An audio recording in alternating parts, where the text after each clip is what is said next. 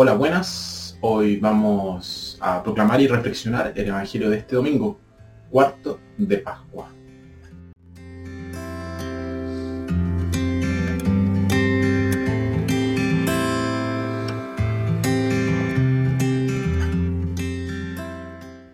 Nuestra primera lectura tomada de Hechos, Pablo y Bernabé predican el Evangelio, primeramente a los judíos, pero estos lo rechazan. Luego lo predican a los gentiles, que lo reciben con alegría.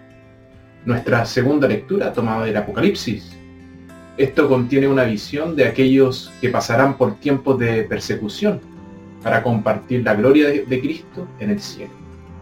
Y nuestro Evangelio tomado de Juan, Jesús, el buen pastor, no permitirá que nadie le quite de su cuidado las ovejas que el Padre le ha dado.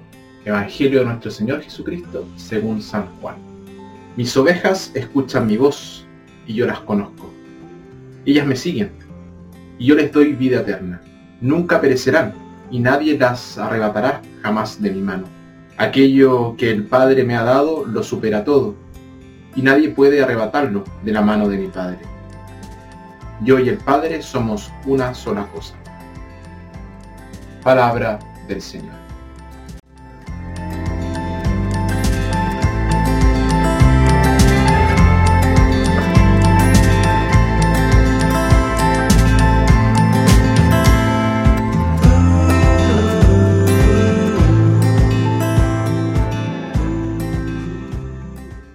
Imagen de Jesús como pastor del rebaño del Padre es una de las imágenes más hermosas que tenemos de él. Y se lo debemos a mismo Jesús. Así se describió a sí mismo y a su misión. Jesús no es un asalariado.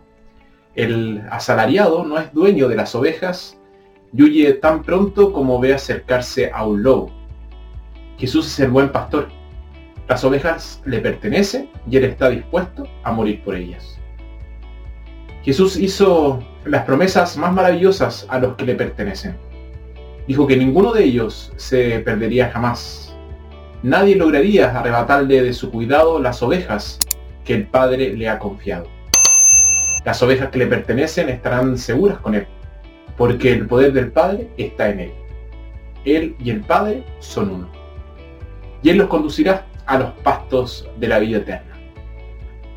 El sentimiento de pertenencia a Jesús y de ser conocido y amado por Él es tremendamente reconfortante y tranquilizador. ¿Quién no querría pertenecer a su rebaño? Pero ¿cómo podemos saber si verdaderamente pertenecemos a su rebaño? ¿Qué implica pertenecer? Esencialmente tres cosas.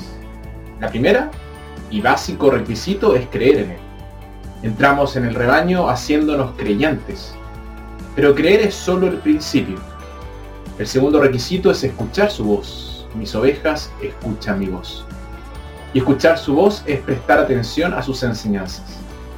Y el tercer requisito es seguirlo. Mis ovejas me siguen. Seguirlo es cumplir su palabra. Y ahí lo tenemos en pocas palabras. Es realmente muy simple. Obviamente la relación tiene que ser una cosa de dos caminos. Las ovejas tienen que elegir pertenecer y Jesús no quiere o no puede salvar a las personas en contra de su voluntad. Pero es maravillosamente consolador darse cuenta de que si sinceramente queremos y tratamos de pertenecerle, siguiéndolo y haciendo lo que Él dice, entonces Él cuidará de nosotros en la vida y en la muerte. Él promete darnos vida eterna. Podemos cifrar nuestras esperanzas en su palabra. Yo les doy vida eterna. Nunca se perderán eternamente. No significa que pertenecer a Jesús nos garantizará una vida fácil aquí en la tierra. Lo contrario, es más probable que sea el caso. Es probable que los que le pertenecen sean perseguidos, pero los que pertenezcan fieles a través de las pruebas compartirán su gloria en el cielo. Nuestra segunda lectura, por ejemplo, las pruebas y los sufrimientos son una oportunidad para probar la fe y la obediencia al Señor. Nuestra segunda lectura de este domingo nos dice que las pruebas y los sufrimientos son una oportunidad para probar la fe y la obediencia al Señor. El rebaño es una imagen de la comunidad. Incluso a nivel humano, tenemos una profunda necesidad de comunidad. Y Jesús sabía esto. Y por eso quería que sus seguidores vivieran en comunidad. En comunidad encontramos apoyo mutuo, aliento y compañerismo. No podemos pertenecer a Jesús sin pertenecer también a su rebaño. El privilegio de pertenecer no es algo que se ofrece a unos pocos elegidos, sino a todos, judíos y gentiles.